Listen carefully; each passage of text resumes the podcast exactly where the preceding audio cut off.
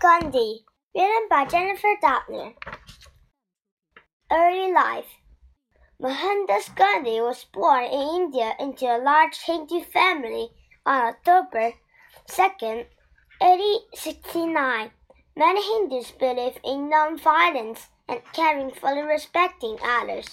His parents taught him about these values. Gandhi went to school in London and became a lawyer. When he came back to India, he had a hard time finding work. He ended up taking a job in South Africa.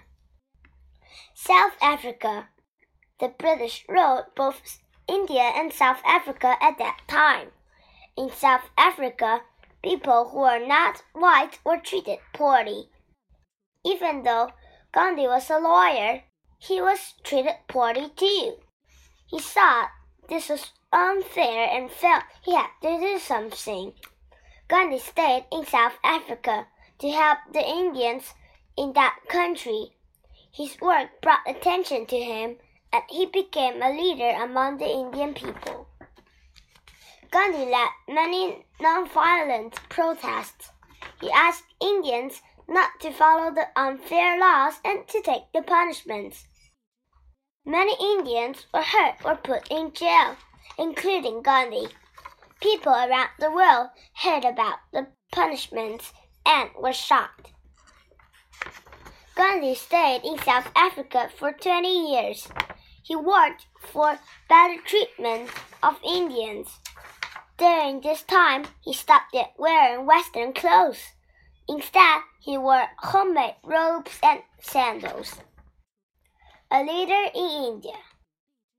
When Gandhi returned to India, he worked to free the country from British rule. He held protests against the British. In one protest, he asked people to stay home from work and school. Some protesters were violent, however, so Gandhi ended the protest. Some people held their own protest. At one peaceful protest, many people were hurt or killed when British soldiers shot at them. Gandhi was very sad about the shootings. He started another nonviolent protest. He asked Indians to not buying British goods or working for the British in any way. Many Indians did as Gandhi asked but a few were violent. The British blamed Gandhi for the violence and put him in prison for two years. Marriage. When Gandhi was very young, his parents arranged his marriage to Kasturba. She supported Gandhi's idea and worked with him. Kasturba and Gandhi had four sons. The Salt March. In India, only British companies could gather and sell salt. The government also placed a large tax on any sold salt. Gandhi thought it was unfair for Indians to pay the British for the salt from Indian lands. Salt. Indians' coast has large salt flats. Seawater evaporates here, leaving salt behind the ground. Until the government make it illegal, Indians could simply gather and use this salt for free. Gandhi and some followers began a 240 mile, 386 kilometers walk across India to the sea. Along the way, Gandhi spoke to many people. When he reached the coast, Thousands of Indians were following him. Gandhi went to the shore and picked up some salt from the ground. His followers did the same. Gandhi was arrested, along with more than 60,000 others. Change begins. The arrests and treatment of Indians caused anger around the world. Finally, British and Indian leaders began to talk about the British living in India. Hindus and Muslims had often been in conflict in India. Gandhi believed that the two religions could live in peace.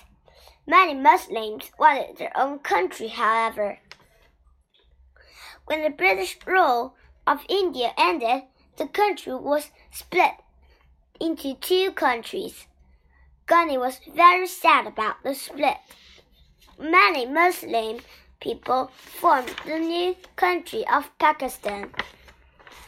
Millions of people moved from one country to the another. There was much fighting. Gandhi was able to bring peace to some places. However, even Gandhi could not stop all the fighting. Fasting. Gandhi often used fasting or growing without food as a form of protest. In 1947, Gandhi fasted to protest the conflict in Calcutta and the conflict ended. He fasted again in 1948 and convinced the people of Delhi to find peace. Death and Legacy When Gandhi was on his way to a prayer meeting, a man in the crowd shot him three times. Gandhi's death saddened people everywhere. However, this small man, whom Indians called Mahatma or Great Soul, continued to change the world. He inspired such great leaders as Martin Luther King Jr. and Nelson Mandela. He will continue to inspire people for many years to come.